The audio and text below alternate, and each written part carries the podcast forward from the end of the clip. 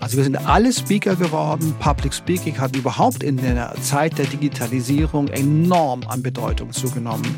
Weißt du, früher der Vorstandsvorsitzende eines Großkonzerns hat einmal im Jahr ich sage das mal ein bisschen abwertend, das meine ich aber nicht so, seine Leute gelangweilt hinterm Pult stehen, keiner hat es mitbekommen, es war okay. Ja. Heute gehen die Handys hoch.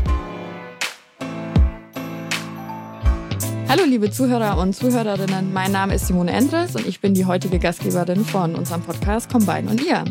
Wir unterhalten uns in dem Podcast über ganz viele verschiedene Themen rund um das Thema neues Arbeiten und wie stellen wir uns das eigentlich alle in Zukunft vor. Und dazu sprechen wir mit ganz vielen verschiedenen Leuten aus vielen verschiedenen Richtungen, die unterschiedliche Sichtweisen und Denkweisen mitbringen. Und heute habe ich den Frank Asmus zu Gast und Frank ist Regisseur, Trainer und Experte für ganz vielfältige Kommunikation und begleitet da ganz unterschiedlich Unternehmen und Führungskräfte, aber auch die kleinen Berliner Startups hier um die Ecke. Und ähm, genau, wir wollen uns heute ein bisschen darüber unterhalten, wie sich eigentlich unsere Kommunikation zwischeneinander verändert, wie sie sich auch in den letzten beiden Jahren verändert hat und was das eigentlich generell mit uns macht. Hallo Frank, schön, dass du da bist. Hallo, vielen Dank für die Einladung. Sehr gerne. Ich habe es ja gerade schon gesagt, du bist Kommunikationsexperte. Mhm. Warum machst du das eigentlich? Das ist eine gute Frage. Also ich glaube, Kommunikation ist mir immer schon auch nahe sozusagen. Das äh, äh, ist ein Feld, was mich immer interessiert hat, auch schon äh, während meines Studiums. Ich habe ja Regie studiert, am Max-Reinhardt-Seminar in äh, Wien, also der Universität für Musik und Darstellende Kunst. Mhm. Und da wollte ich meine Arbeit schon schreiben über Führungskommunikation. Und äh, das war meine erste Arbeit, die habe ich dann zur Seite gelegt. Das hat mich überfordert. Ja, dann habe ich doch eine Arbeit über Beckett geschrieben. Also ja, ähm, das andere ist, und es war natürlich ein Zufall, dass damals ein amerikanischer Konzern, das war Apple, äh, die hatten eine Show in Wien und hatten die Idee, einen jungen Regisseur oder eine Regisseurin dazu zu holen, um ein bisschen Aufmerksamkeit zu erregen. Ja. Und die haben dann angerufen am Max-Reinhardt-Seminar und damals der Professor Dr. Windesberg, der damalige Leiter, hat gesagt, ja, da kann ich euch den Frank Asmus empfehlen. Und so ging das eigentlich los. Mhm. Ja, das war natürlich überhaupt nicht geplant. Und das war mein erster ähm, Auftrag für Apple, für den ich ja bis heute arbeite, unter anderem. Ähm, und ja, ich habe erst viel später verstanden, wie wichtig für diesen Konzern, also insbesondere Steve Jobs, Kommunikation ist, weil für ihn war es glasklar. Es geht auf der einen Seite um die Qualität der Produkte und Dienstleistungen und Ideen und auf der anderen Seite mindestens im selben Maße um die gelungene Kommunikation der Qualität der Produkte und Dienstleistungen und Ideen. Denn eine nicht gelungen kommunizierte Qualität wird einfach nicht wahrgenommen. Ja, das ist also praktisch dieser Bereich strategische Kommunikation, der bis heute ein wichtiges Feld mhm. von mir ist. Also da geht es um Marketing, um Vertrieb und so weiter. Oder Pitch, wenn du sagst Startups, ja. ja. Ähm, die ja glücklicherweise gar nicht mehr so klein sind, viele von denen. Ja, Zalando ist nicht mehr so klein. Ja. Und auf der anderen Seite geht es um Führungskommunikation. Warum? Weil Steve Jobs war auch äh, vielleicht einer der ersten auf der Welt, der verstanden hat, wenn er auf die Bühne geht, ist das Führungskommunikation und zugleich Zentrum der strategischen Kommunikation. Natürlich so immer noch nach wie vor aus der äh, Brille des Regisseurs. Das heißt, er geht ganz oft geht's einfach um Bühne. Wobei es geht natürlich auch um, um die digitale Bühne. Ja. ja. Also ob es der Pitch in Präsenz stattfindet oder digital, es gibt kleine Unterschiede, aber die Prinzipien bleiben gleich. Ja, ja aber ich glaube, gerade in der Kommunikation gibt es da doch auch eher größere Unterschiede. Ja, ne? Weil was schon, ich natürlich, ja. wenn ich jetzt, wie wir beide, uns ja. heute gegenüber sitzen können, dann nehme ich ja viel mehr Körpersprache wahr, viel ja. mehr Gestik. Ich spüre vielleicht auch ein bisschen, wie sich mein Gegenüber ähm, heute fühlt und wie er gerade auf mich reagiert. Und wenn ich nur noch an meine Kachel schaue, dann mhm. muss ich, glaube ich, ganz viel mehr auch noch aus dem Kästchen, aus dem Koffer zaubern, um eben bei einem Pitch zum Beispiel auch erfolgreich sein zu können. Absolut. Also ich war ja auch äh, Schüler vom Sammy Molcho, dem Guru der mhm. Körpersprache, ne? vier Jahre auf dem Reinhardt-Seminar. Und natürlich sehe ich sehr viel und wir alle sehen sehr viel. Und äh, je, jetzt mal verallgemeinert gesagt, je empathischer wir auch sind, desto mehr ernähren wir uns auch von dem, was wir sehen. Ja? Ich habe dich ja auch gleich wahrgenommen als total offen und so. ja, ja, also. Und das, obwohl Montagmorgen ist. Genau, Montagmorgen so und war einfach sehr, gleich nett. Und klar, ich meine, als die Pandemie losging, und da ist auch wieder Apple zu nennen, war ja Apple von meinem Kunden der Erste, der gesagt hat, wir machen jetzt alles nur noch virtuell. Mhm. Und zwar gleich bis Juni 2021, also praktisch eineinhalb Jahre haben die ja. im Voraus äh, das äh, Konzip äh, oder die, war die Konzeption. Und da wusste ich, okay, jetzt geht es in den digitalen Raum. Und dann habe ich gleich mal mein Studium nachgerüstet mit 10.000 Euro, weißt du. Und äh, ja, und dann kam der erste Auftrag für Apple und geplant war ein Workshop über zweieinhalb Stunden. Und da hatten sich aber so viele angemeldet, dass es als Workshop nicht mehr zu machen war, sondern es war dann eine Speech und es war meine erste große virtuelle Speech mhm. im digitalen Raum.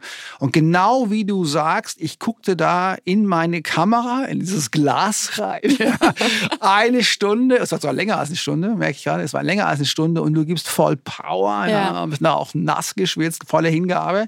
Und nachher kriegst du Riesenlob und äh, Begeisterung, aber du hast eineinhalb Stunden nichts gehört, ja. nichts gesehen. Ja.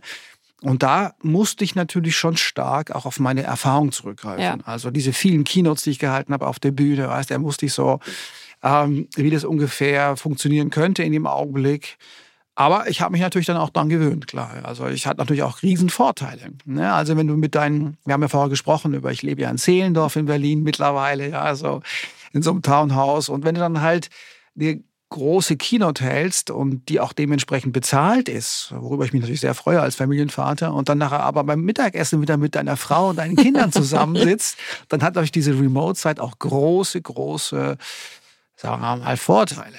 Wobei ja. natürlich die Speech auf der Bühne, letzte Woche war ich wieder bei einer, das waren, glaube ich, so 120 Leute. Klar, da findet die Weiterentwicklung statt. Ja, und das Gefühl, also ich bin, ich bin wirklich da ein großer Verfechter des Gefühls. Also natürlich diese wahnsinnig vielen Vorteile dadurch, dass ich remote arbeiten kann. Mhm. Ich kann irgendwo auf der Welt sitzen. Mhm. Ich kann bei meiner Familie sein mhm. und dann eben eine große Speech, eine große Keynote halten und dann mhm. drücke ich auf den Knopf und dann sitze mhm. ich mit meiner Familie beim Essen. Ja. Ist natürlich super.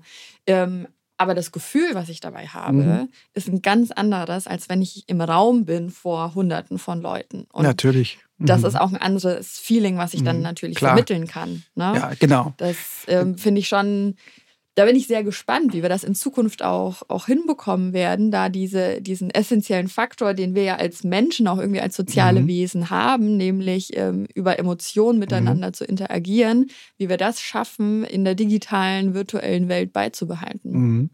Es gibt ja sozusagen erst eher die Formate, wie die Richtung Speech gehen und damit ist auch schon eine Sache gesagt.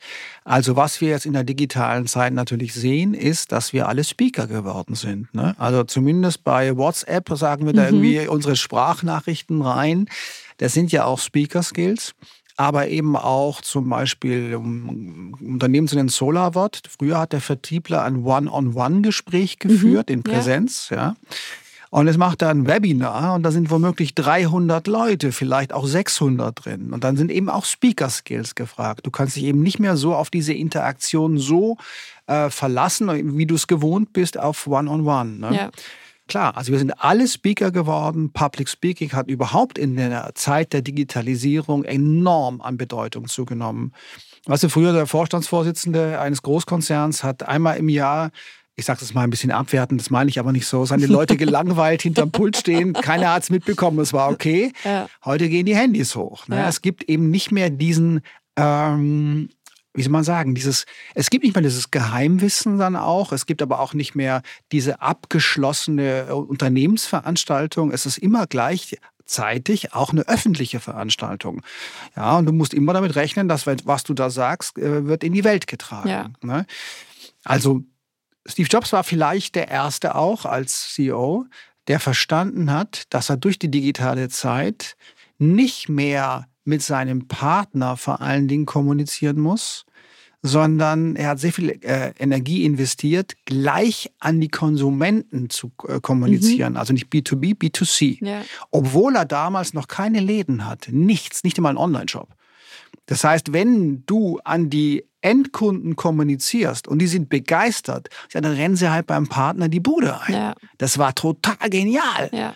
Und er hat auch schon verstanden, dass es irgendwann nicht mehr B2 B und B2C geht, sondern B2S. Was heißt das? B2 Society. Mhm. Wenn du heute als äh, Unternehmen kommunizierst, geht's auch wenn du nach innen kommunizierst, geht's auch immer nach außen und es betrifft immer die gesamte Gesellschaft. B2S ist das neue B2B. Ja, spannend. Habe ich so noch gar nicht gesehen. Aber ja. ist natürlich ähm, richtig, weil ich durch diese wahnsinnige Vernetzung, die wir ja immer mehr und mehr auch spüren und gerade auch in den letzten zwei Jahren, glaube ich, katalysatorartig mhm. gespürt haben, viel mehr Faktoren haben, die wir berücksichtigen müssen mhm. und viel mehr Auswirkungen haben, die wir berücksichtigen. Mhm. Und ein Unternehmen kommuniziert eben nicht nur für sich, mhm. sondern kommuniziert automatisch auch nach außen. Und du hast vorhin ähm, WhatsApp angesprochen mit dem ganzen Thema rund um Social Media, hat sich ja nochmal jetzt ganz unabhängig auch von der Pandemie, aber ein, ein Kommunikationsfeld und Kommunikationsmittel aufgemacht, die ja wahnsinnig beeinflussen, wie wir auch miteinander reden. Total. Na, mhm. Also wir halten uns irgendwie dieses mhm. kleine Gerät vor den Mund und mhm. sprechen da irgendwie eine Minute 50 eine Sprachnachricht mhm. auf. Ähm, was irgendwie ein Telefonat ersetzt, was irgendwie ein Gespräch mhm. ersetzt und was wahnsinnig schnell geht, aber auch mhm. auf der anderen Seite. Und wo man ja. vielleicht auch ähm, auch Dinge sagt, die man vorher vielleicht gar nicht so wahnsinnig überlegt hat mhm. und gar nicht so wohlwissend mhm. auch platziert und mhm. gleichzeitig aber auch dieses ständig immer überall kommunizieren können und erreichbar sein und das ist das ist eine Veränderung, glaube ich, zu vorher. Genau, genau. Also du hast sozusagen, das geht immer auch in die Öffentlichkeit, das was genau. wir gesagt haben, außer ist das natürlich abgeschlossen, was weiß ich, Telegram oder irgendwas. Und das andere ist, das ist ja auch schon bekannt genug, aber jeder kann heute oder fast jeder kann heute zum Sender werden. Und es kann sein, dass du als Senderin oder Sender plötzlich nach einer kurzen Zeit mehr Zuhörer hast oder womöglich Zuschauer als das deutsche Fernsehen, als, dies, äh, als die Tagesschau. Das ist möglich. Das ist tatsächlich ja. möglich. Ja? Also du kannst zum Sender werden. Und es gibt viele Berufe, die sind, wären so, wie sie heute sind, gar nicht denkbar wenn die einzelnen Leute, bestimmt äh, Einzelunternehmer oder so, wenn sie eben nicht diesen, diese Kanäle hätten zu diesen Endkunden ja. über die, über die äh, Digitalisierung. Das ist unglaublich. Auch, auch das, was ich mache. Ne? Also man nimmt mich dann halt auch digital wahr. Ja? Früher wäre das, ich meine, Früher war das ja gar nicht möglich gewesen. Da hätte ich irgendwie am Alexanderplatz äh, ein riesen Plakat aufhängen müssen. ich hätte vor allen Dingen unglaubliche Streuverluste, weil die es interessiert, laufen da wahrscheinlich nicht so oft vorbei. Ja. ja. Also das hat sich extrem verändert. Jeder kann heute zum Sender werden. Ne? Und das merken wir jetzt auch zum Beispiel im Krieg. Ganz eindeutig in der Ukraine. Ja. ja? Also wie der äh, Präsident in der Ukraine das verstanden hat, dass das so ein mächtiges Medium ist. Ja.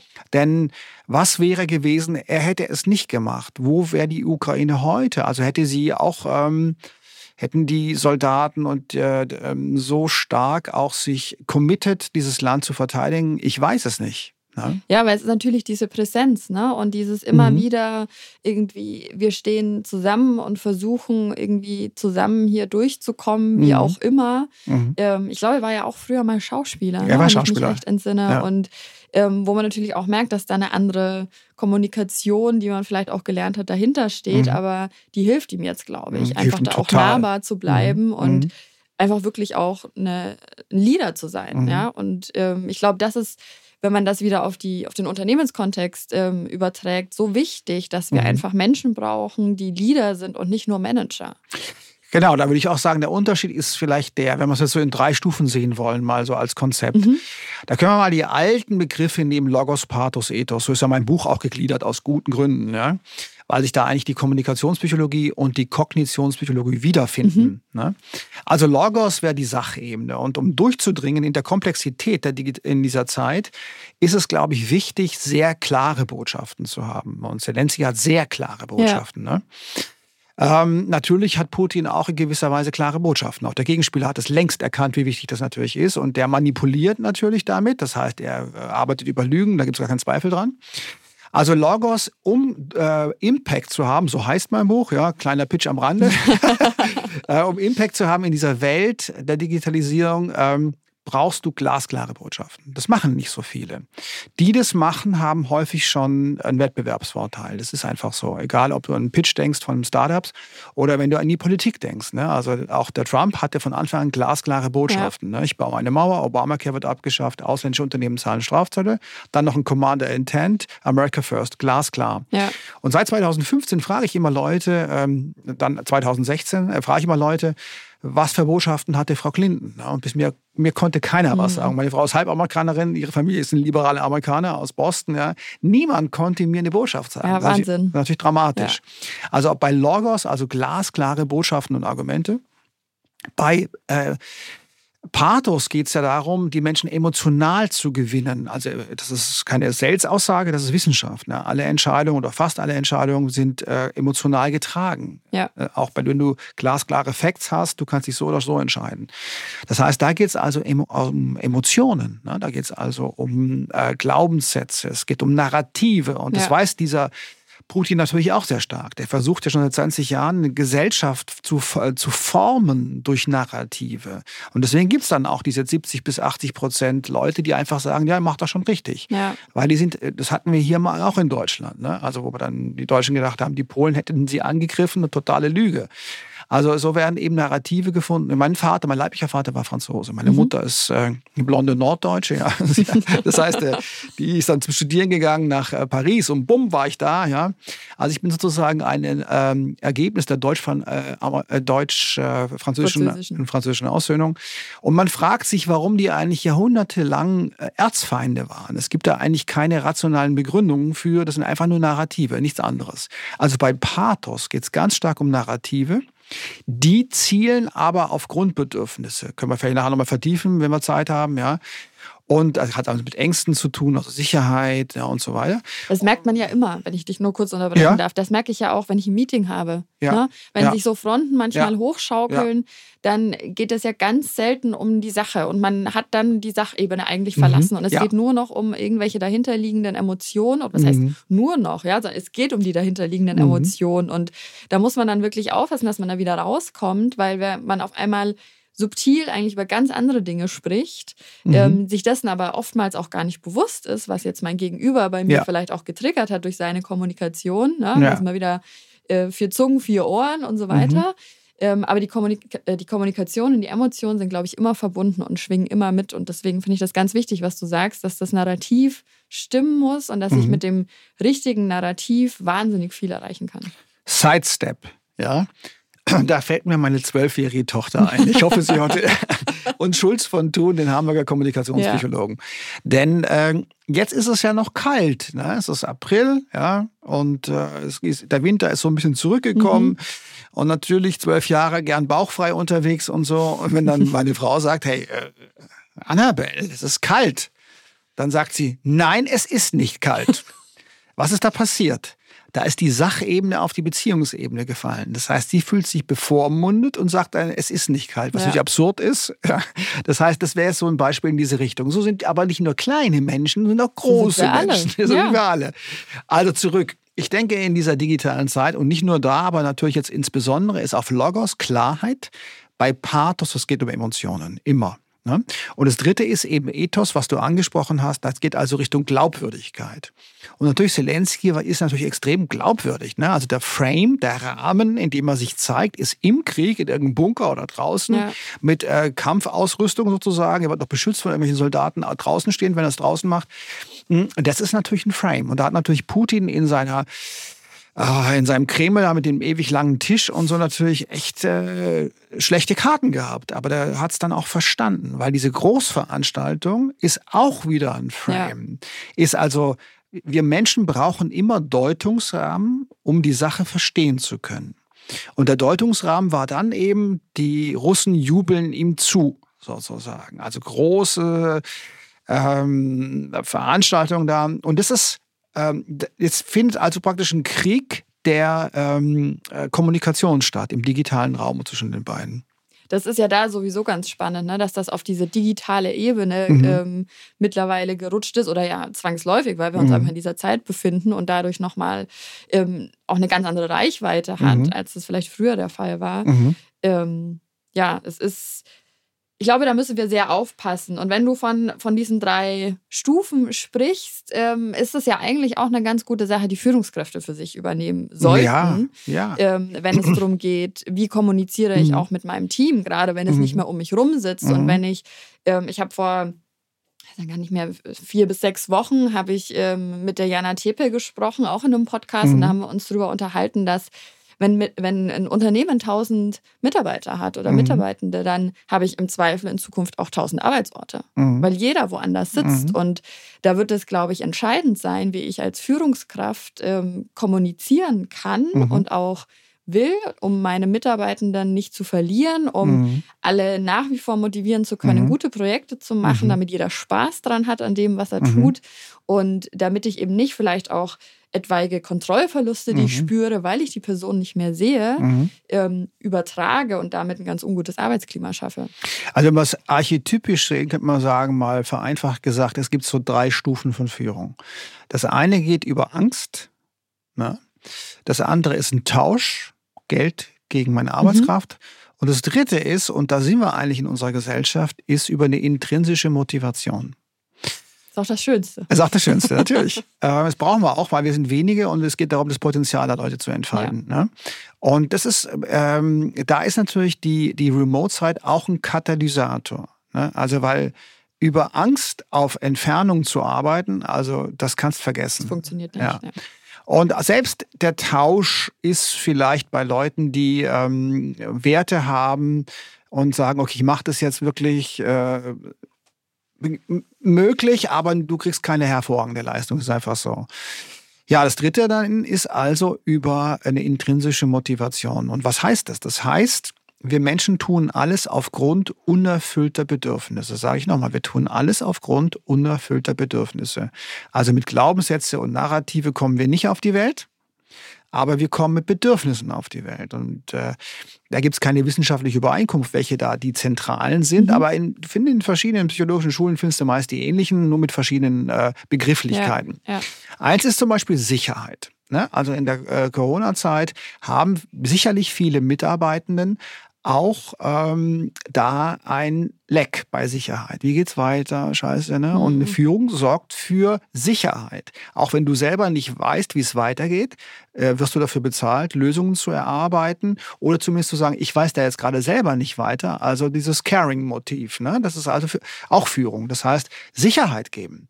Ein anderes ähm, zentrales Bedürfnis wäre zum Beispiel, ähm, Gemeinschaft oder Zugehörigkeit oder Verbindung, egal wie man es nennt. Wir sind soziale Wesen. Ja, genau. Und da war natürlich auch ein Riesenleck in der. Man hockt dann zu Hause, vielleicht womöglich, ich bin gerade in Berlin, ja, irgendeine Mitarbeiterin hat eine tolle Wohnung im Hinterhaus, zwei Zimmer. Ja, in der Corona-Zeit darf nicht raus oder kaum und sitzt da vor sich hin.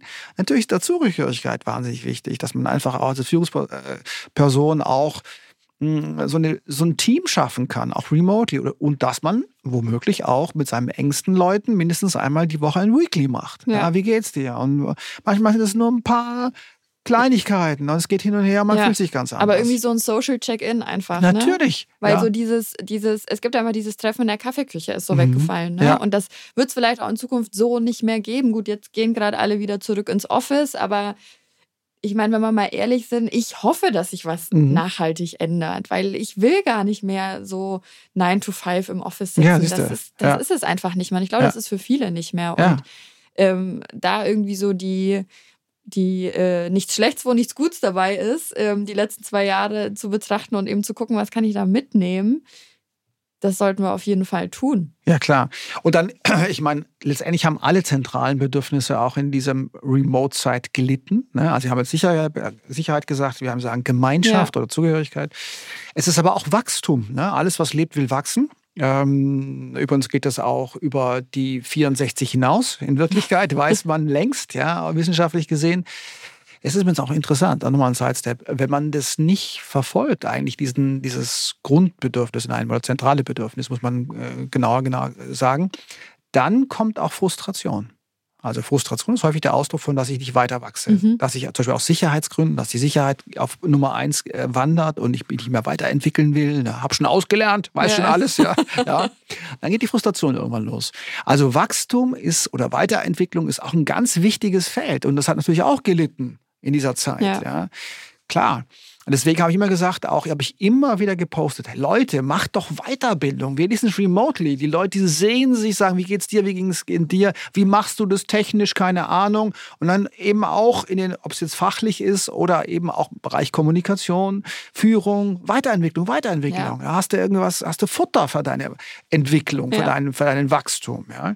Aber dafür muss ich die Angst überwinden. Ne? Also ich Ja, glaube, das ist Mhm. echt nicht zu unterschätzen, gerade auch bei Führungskräften, die ja nicht nur damit umgehen müssen, dass sie ihre Mitarbeitenden Mhm. gut an die Hand nehmen, Mhm. sondern die müssen ja auch mit ihrer eigenen Angst umgehen. Ja, natürlich. Die müssen sich ja auch selber neu sortieren. Ja. Die sitzen ja auch im Zweifel, wenn es irgendwie schlecht läuft.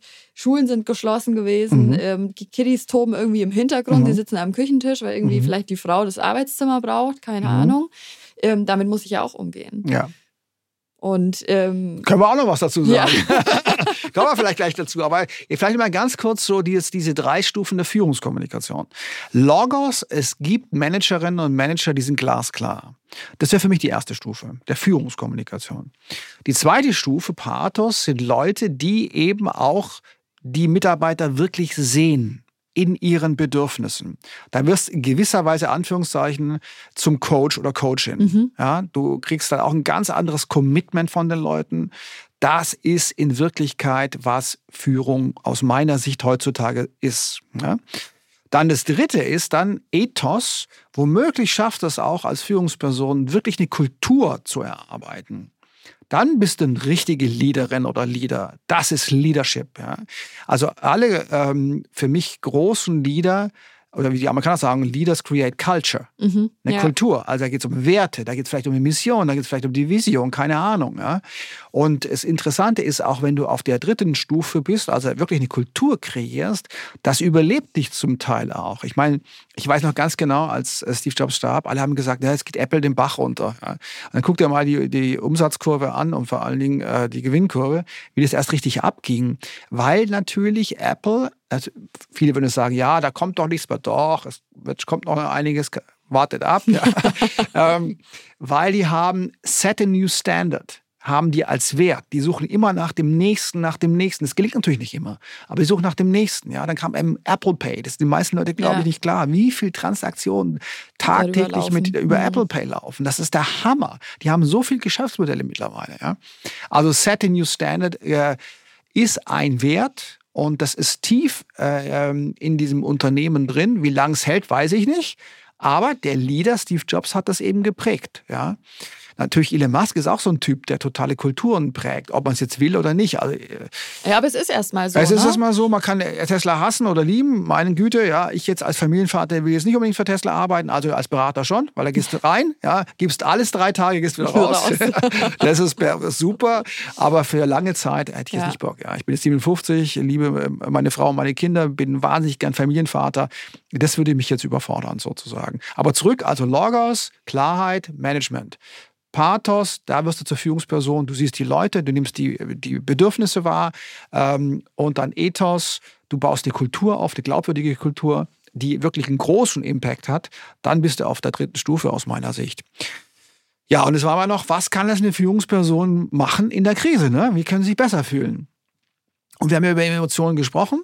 Da geht es ja um Emotionen auch bei der Führungsperson, right? Die hat Ja, absolut. die hat ja auch, auch Emotionen. Soll sie auch haben. Sie Soll ist sie ja auch ein. Mensch. Eine unemo ich glaube, eine unemotionale Führungskraft gibt es nicht, weil es gibt keine unemotionalen Menschen. Ja, natürlich. Ja, ich meine, die einen oder die anderen, die verdrängen das vielleicht ein bisschen mehr oder schieben das ein bisschen mehr Mhm. beiseite. Aber ich glaube, die Emotion ist, habe ich ja vorhin haben wir schon drüber ge gesprochen, die ist immer da. Und Ja. wenn ich sie zulasse, können da, glaube ich, ganz tolle Dinge passieren. Und wenn ich mich darauf einlasse, auch mit meinen Emotionen zu arbeiten und Mhm. mit meinem Gegenüber auf einer emotionalen Basis in, in eine Interaktion zu geraten, dann habe ich viel bessere, viel effizientere Gespräche und Inhalte. Mhm. Also wir tun alles aufgrund unerfüllter Bedürfnisse, damit kommen wir auf die Welt, wie gesagt. Und jetzt gibt es praktisch Glaubenssätze, Narrative, Werte, die uns sagen, das ist unser Navigationssystem, wie wir unsere Bedürfnisse erfüllen können. Ja? Und dadurch entstehen dann die Emotionen. Durch diese Mhm, Glaubenssätze. Ja. Das heißt, auch der Putin hat Emotionen. Alles, was er macht, Klar. entsteht durch Emotionen. Ja. Also seine, das zentrale Bedürfnis nach Autonomie, Individualität, Bedeutsamkeit heißt es auch. Der Mann will vor allen Dingen bedeutsam sein, das heißt also Macht. Und die Glaubenssätze sagen ihm jetzt, wie er das erfüllen kann. Ne? Er will halt ein großes Reich schaffen. Ja, und selber wahnsinnig viel Geld haben. Vielleicht ist er auch der reichste Mann der Welt, weiß man ja nicht so genau. Ne? Man schätzt das, ähm, das, Vermögen zwischen 40 und 200 Milliarden. Ne? Also das heißt, der will Macht, Macht, Macht, hat Bedeutsamkeit auf der Eins. Und deswegen lässt er übrigens Trump auch genau das Gleiche. Ja? Ähm, was heißt das jetzt für die Führungsperson? Also, du weißt, du hast Bedürfnisse, die sind vielleicht jetzt in der ähm, ähm, Pandemie ein bisschen eingeschränkt, dass du halt guckst, was du tun kannst, ähm, dass du mit dich besser fühlst. Und da gibt es einfach wieder nur drei Dinge. Auch Wissenschaft, ja, was ich ja sage. Keine, die magische Zahl heute. Ist die magische Zahl, ja, ja, genau. Äh, ähm, ist natürlich auch ein Konzept, aber ist auch ein wissenschaftliches Konzept. Das erste ist der größte Hebel, und das unterschätzen wir alle nach wie vor, der größte Hebel ist immer der Körper. Was soll das heißen? Die Vitalität des Körperlichen. Also wenn jemand äh, eine Depressionsschub hat oder wenn jemand sagen wir mal negativ denkt oder so, äh, kannst du nicht immer sagen, denk doch mal positiv. Mhm. Das reicht ja, nicht mehr aus. Nicht. Nee. Nee. Du musst an den Körper ran. Jede Depressionsbehandlung wiederhole, jede Depressionsberatung im klinischen Alltag beginnt damit, vielleicht kriegst du eine Pille, die wirkt aber auch auf körperlicher Ebene. Und dann geht es darum, die Vitalität des Körperlichen wieder hochzufahren. Also durch Sport, wenn du jung bist, ja, oder durch Meditation oder Töpfern zumindest oder irgendwas. Raus aus dem Verstand, wo alle Probleme rein in, den Körper. rein in den Körper. So, das kannst du also als Führungsperson auch machen. Du kannst also, das habe ich auch sofort gemacht in der Remote-Zeit, dich viel bewegen. Ich habe vorher gesagt, ich bin immer jeden Tag äh, um Schlachtensee eineinhalb Stunden noch dazu äh, Sport Ort. Das ist wahnsinnig wichtig. Ja. Vor jeder Keynote, kein Witz, äh, hüpfe ich im Hotelzimmer vor mich hin. Ja, da bin, da bin ich vital. Und dann komme ich runter und dann sagen immer welche Leute, Mensch, Herr Asmus ist ja immer so gut drauf. Und ich denke mir, hüpf halt auch mal. Ja. Das ist eigentlich relativ einfach. Das heißt, du musst dieses Muster brechen, dass diese Vitalität weggeht. Also nochmal, ganz sachlich gesagt, wissenschaftlich gesagt, der größte Hebel ist der Körper. Mach also, es geht nicht um Fitness, es geht um Vitalität. Ja. Number one. Number two, äh, deinen Fokus ausrichten. Wenn du vital bist, kannst du dann, bestimmst du, wo dein Fokus hingeht. Also knallst du dich zu, acht Stunden am Tag mit Negativbotschaften äh, über die Nachrichten. Natürlich müssen die Nachrichten sein, um die Welt wahrnehmen zu können, als Führungsperson unbedingt und zwar mit guten Quellen. Ja, folge da keinem Vegan-Koch. Und ähm, dann geht es eben darum, ähm, zu gucken, was mache ich mit meinem Fokus? Also was, wie denke ich und äh, was nehme ich wahr? Ja, where ja. focus goes, energy flows. So ne? ist es. Ja, das ist der Fokus. Und das dritte ist dann, wie bewertest du? Also, wenn man deinem Körper vital ist, du schaust in eine Richtung, jetzt siehst du irgendeinen Trigger, irgendwas ist da. Jetzt kannst du über deine Bewertung entscheiden, welche Emotion du damit verbindest oder nicht. Das ja. ist für uns Menschen möglich. Ja? Äh, schönes Wetter, schlechtes Wetter. Das ist deine Entscheidung. das wäre schön, wenn das meine Entscheidung wäre. Naja, aber du kannst aber es eben anders werten. Ne? Also du kannst genau. sagen, äh, okay, es regnet super gut, die Natur braucht unbedingt gerade Wasser oder die Sonne scheint. Ich will jetzt hier nicht den Superpositivismus predigen, überhaupt nicht, aber du kannst es eben entscheiden. Und Führungspersonen, wie gesagt, werden dafür bezahlt, lösungsorientiert zu denken. Es hat fast eine therapeutische Wirkung, wenn du es ernst nimmst. Eigentlich ist Führung aus meiner Sicht Persönlichkeitsentwicklung. Ja, ja. sollte ja. es auf jeden Fall immer sein, so weil es, es muss irgendwie im Einklang gedacht werden. Und es geht, das ist ja der Unterschied zwischen jemandem, der wirklich Leadership, echtes Leadership ja. betreibt und ja. jemand, der managt. So und natürlich es. braucht es auch die Manager auf dieser Welt, damit große Firmen organisiert laufen. Aber um wirklich Firmen voranzubringen, um Teams voranzubringen, mhm. braucht es Leadership mit der geeigneten Kommunikation. Weil ich mhm. glaube, ohne Kommunikation kann es keinen Leader geben. Ja, zum Beispiel jetzt nehmen wir mal, wenn ich vorher gesagt habe, äh, mein Vater Franzose, meine Mutter mhm. Deutsche. Hm, äh, die ähm, Europäische Union, die Idee der Europäischen Union, das ist die Idee, ist ja durch wirtschaftlichen Austausch Frieden zu gewährleisten. Ja. Das war sozusagen das Idee der Europäischen. Das heißt, die Europäische Union ist das größte Friedensprojekt der Menschheitsgeschichte. Wir hatten jahrhundertelang Krieg auf diesem Kontinent. Das haben wir leider wieder einen, weil der, der andere ja. da eben anders denkt.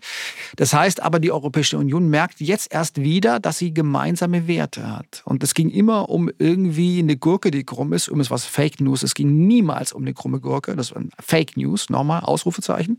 Aber es ging immer, wie du sagst, um Management und Verwaltung. Ja. Wann hat uns der letzte Leader oder Leaderin er, äh, erinnert an die Werte der, der Europäischen Union? Und die Werte sind ganz klar aus der Französischen Revolution herauskommt. Freiheit im Denken, das ist Europäische Union. Freiheit im Denken, Gleichheit vor dem Gesetz, wir haben Rechtsstaatlichkeit, ja, Äh, wie weit wir das äh, umsetzen, eine andere Frage. Das sind ja Ideale. Also Aber wer, grundsätzlich. Ja. Grundsätzlich. Werte sind Ideale. Ja? Und das dritte ist Brüderlichkeit. Ja? Also es gibt, wir haben auch Austauschsituationen, wir unterstützen auch Leute, wenn es schlecht geht oder krank und so weiter. Und es ist eben auch ein Unterschied zum Beispiel zur USA, vor allen Dingen zu den Republikanern. Die haben vor allen Dingen Freiheit. USA steht vor allen Dingen für den Wert mhm. Freiheit, Freiheit, Freiheit, ja, Freiheit. Ich kann alles erreichen, was ich will. Ich kann alles erreichen ja. und ich will meine Waffe haben, ich, weil ich will frei sein. Ja. ja. Krankenversicherung, scheiße, nein, will ich nicht, ich will frei sein. Also manchmal wird es dann aus, unserer europäischen, absurd, aus unserer europäischen Sicht äh, absurd, weil wir halt nicht nur Freiheit haben, sondern eben auch die Gleichheit vor dem Gesetz und Brüderlichkeit. Und bei Brüderlichkeit kommt die Krankenversorgung dann eben ins Spiel. Genau. Das heißt, wir haben also klare Werte in Wirklichkeit. Die vergisst man aber manchmal. So weil wir, wie du sagst, im Doing. weil wir im, im Doing als Leader äh, macht eben Leaders create Culture. Also große Leader äh, verweisen uns darauf. Das sind doch die unsere verbindenden Werte. Die spüren wir jetzt wieder. Hm? Ja. Ja, stimmt. Solche Werte spürt man ja auch dann gerade in Krisensituationen so ist wieder. Es, ne? ja. Dann spült es das alles hoch und wir werden wieder daran erinnert. Und ja.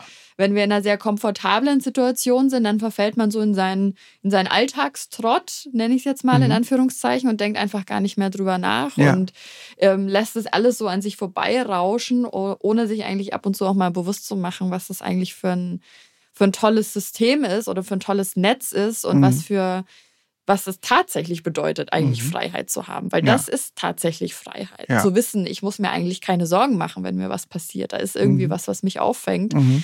Und ähm, das wieder zurück aufs Team gespiegelt, ist ja eigentlich auch das perfekte Gefühl als Teammitglied. Wenn ich mhm. weiß, ich muss mir keine Sorgen machen. Ich mhm. habe hier die Freiheit, Dinge zu wagen. Ich mhm. habe ähm, auch ich darf auch Fehler machen. Mhm. Ja, meine, mhm. meine Führungskraft wird immer hinter mir stehen, wird mir sagen, ähm, so und so wäre es vielleicht besser gegangen, ähm, mhm. wird irgendwie die Verantwortung mit übernehmen.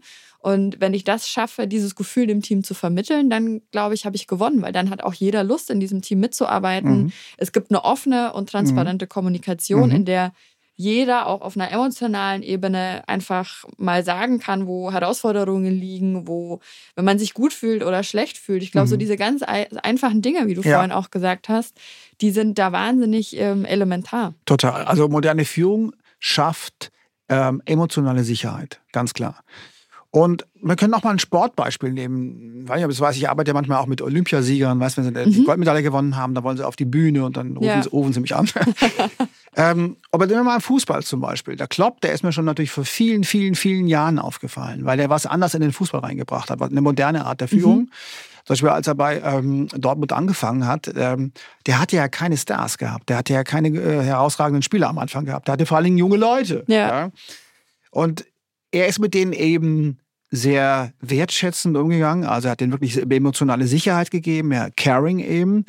Und denken wir nochmal an Wachstum. Ähm, er hat ähm, versucht, die Stärken der Spieler zu erkennen. Also wenn ich zum Beispiel einen Vorstand oder Vorstand frage, jetzt können, können Sie mir mal eine, eine, Stärke von dem oder derjenigen sagen, dann ist immer erstmal eine Pause in der hm, Regel. Ja? Stille. Stille, genau. Hm, wenn du aber den Klopp das fragst, dann haut der wahrscheinlich fünf, wenn nicht gleich acht Stärken vom Spieler raus. Weil du kannst ja auch nichts anderes machen. Du kannst ja nur das Potenzial, also die Stärken der Leute nutzen mit der Strategie, um zu gewinnen. Mehr ist Führung ja. in Wirklichkeit nicht. Aber dazu musst du sie kennen. Dazu musst du sie kennen und davor noch, genau, musst du sie erstmal sehen. Ja. Und wenn dein Blick immer auf die äh, Defizitorientierung geht, siehst du die Stärken nicht. Und aus meiner 30-jährigen Erfahrung kann ich sagen, starke Leader sehen die Stärken und nutzen sie und kümmern sich überraschend wenig um die Schwächen, die sie natürlich auch sehen. Also ein Klopp würde jetzt nicht, sagen wir mal, einen Mittelfeldspieler ins Tor stellen. Das wird eben nicht passieren. ja, also das, das sehen wir. Gut. Ja, ja. Oder jemand, der schwind, dem leicht schwindlig wird, äh, dem wird man sich an eine Maschine stellen, der, wo er reinfallen kann. Das ist schon klar. Aber es geht vor allen Dingen eben um die Stärken zu nutzen. Viele sagen auch Stärken, Stärken. Da wird es aber schon häufig abstrakt. Ja? Also Hauptsache erstmal nutzen, weil genau. das ist schon äh, emotional oder sagen wir mal äh, von der intrinsischen Motivation schon gut genug. Also wenn du dein Potenzial was einsetzen darfst in dem, was du tust, dann geht es schon mal einfach besser. Ja, und dann hast du Lust drauf. Ja, ne? hast du Lust und drauf, ja. Irgendwie, wenn ich es schaffe, mein Team so zusammenzustellen, dass jeder das macht, worauf er oder sie Lust hat und ähm, dann, dann habe ich bessere Ergebnisse am Ende so des. Tages und, so mehr, und mehr Freiraum ja. und ähm, viel mehr Motivation auf, auf allen Enden, an allen ja. Seiten, glaube ich. Und, aber dazu muss ich sie sehen, dazu muss ich sie erkennen und auch verstehen und eben auch wieder in die Kommunikation gehen, um das überhaupt rausfinden zu können. Mhm, ja. Und ähm, dann am Ende des Tages auch über Erwartungshaltungen, glaube ich, nachdenken. Die spielen ja da auch immer eine Rolle. Ne? Mhm. Und wenn ich irgendwie als Führungskraft ähm, eine Erwartungshaltung habe an einen Kollegen, eine Kollegin, ähm, die aber überhaupt nicht zu den Fähigkeiten passt, mhm. dann wird das ja auch auf allen Ecken und Enden äh, Frustration erzeugen. Und Total. dann ja. ähm, kann ich immer nicht was von dem Kollegen erwarten, was der Kollege vielleicht gar nicht leisten kann und will. Und mhm. muss dann meine eigene Erwartungshaltung anpassen, um eben die genannten Stärken entsprechend ja, nutzen zu können. Genau, und wenn wir jetzt mal Richtung China schauen oder auch meinetwegen Russland, ist es einfach so, wir brauchen gerade jede und jeden. Ja, also ideal gesagt brauchen wir das Potenzial von jeder und jedem. Und ähm, Freiheit heißt ja auch Kreativität. Ja, zum Beispiel. Ähm, natürlich gibt es in, in China auch Kreativität, aber es ist überraschend, mit wie viel Manpower sie Kreativität schaffen und wie wir mit wie, wie wenig Manpower wir haben und Kreativität schaffen. Mhm. Verstehst du? Also, ja. also wenn du halt äh, das Hundertfache an Ingenieuren ausbildest und dann aber das äh, vielleicht acht oder neunfache an ähm, ähm, neuen Dingen entwickelst, mhm. dann klar, das ist mehr als wir machen, aber mit Blick auf die Anzahl der Leute ist es dann eigentlich äh, beschämend wenig. Ja, es ist ein anderes Verhältnis. Ja, und ich glaube, das ist auch zum Beispiel jetzt im Krieg so. Ich kenne zum Beispiel einen, einen der hochdekoriertesten Soldaten in Deutschland. Das ist so ein unglaublicher Typ. Ja, ich hab, war selber äh, Zivildienstleister, aber mhm. das kann, weißt du, das ist so ein Typ, den kannst du hinter den Linien, feindlichen Linien abwerfen aus 10.000 Meter mit Atemgerät und der kann dann irgendwie ungesehen zwei Wochen im Wald überleben. Ja, Wahnsinn. Alles sich selber machen und äh, wenn er Feuer macht, sieht keiner und so weiter. Also unglaublicher Typ und er sagt halt, ähm, dass in den großen Armeen, vor allen Dingen natürlich Russland, das hat er mir damals schon gesagt, du hast halt da oben das Gehirn und dann wird ein Befehl gegeben und dann machen die das halt. Ja. ja so. Und das ist eigentlich mit der äh, Weiterentwicklung der Waffen nicht mehr wirklich äh, zielführend. Ja? Und du siehst auch genau das in der Ukraine. Wenn du so äh, ein paar Typen hast, die irgendwie sich da irgendwie anrobben können mit einer Panzerfaust, dann machen die plötzlich drei Panzer äh, platt. Ja. Mhm. Also das heißt, das ist jetzt ein furchtbares Beispiel, aber was ich nur sagen will, dass eben ich, und jetzt komme ich in die Prognose, geschichtlich gesehen, glaube ich, haben wir gute Karten, dass wir eben mit dieser Freiheit, Offenheit, Flexibilität, Kreativität am Ende ähm, gut dastehen werden. Auch wenn es große Rückschläge geben wird, das ist ganz klar. Ne? Also auch, was wenn du so siehst, ich komme ja aus dem Theater. Athen 500 vor Christus. Da ist die Demokratie zum ersten Mal als Begriff äh, sichtbar geworden. Ja. Und wir können sehen, ab da ging es immer bergauf mit dieser äh, Individualität, Autonomie der Menschheit, natürlich mit großen Rückschlägen. 13 Jahre Hitler hier in Deutschland waren furchtbar, ein Nightmare sondergleichen. Aber es sind 13 Jahre auf 2500 Jahre gesehen. Also ich, ich rechne mit Rückschlägen, ich rechne aber auch damit, dass die, ähm, die fortwährende Individualisierung der Menschheit weitergehen wird und damit auch ähm, eben Freiheit, ähm, Kreativität, Demokratie und so weiter. Und ich finde auch daran, daran muss man irgendwie glauben. Weil wenn ich, ähm, das ist das, was du vorhin gesagt hast, da kann ich mir natürlich auch alle Schreckensszenarien ausmalen, aber dann wird das ja auch immer mein Handeln und mein Empfinden beeinflussen. Und ich finde, das darf es nicht sein, weil eben mhm. genau, wenn man sich diese Zeitspannen anschaut, wir auch einfach lernen können, dass es sehr viel gute Zeiten gab, in der wir wahnsinnig viel Entwicklung mhm. durchgemacht haben als Menschheit und in der wir ganz viele tolle Dinge entwickelt haben. Und ähm, ich glaube, da da wird die Reise noch sehr spannend werden, auch wenn wir nur noch ein Teil davon sind. Aber gerade die Kreativität ist da ein unfassbar wichtiger Faktor, weil am Ende ist alles irgendwie darauf zurückzuführen. Und ähm, wenn man sich auch anschaut, wie sich Jobs verändern, mhm. dann ist ja Kreativität auch immer der Punkt, der nicht so leicht ersetzt werden können mhm. wird, sondern es mhm. ist immer das, was uns Menschen ja auch unterscheiden wird, dass mhm. wir mit Emotionen, mit kreativen Prozessen anders Dinge entwickeln können mhm. als eine Maschine, in der ich wahnsinnig viele ähm, Algorithmen vielleicht hinterlegen kann und die mir dann ganz viele standardisierte Abläufe erstmal ausspuckt, aber die eben auf dieser emotionalen Ebene noch nicht so weit ist.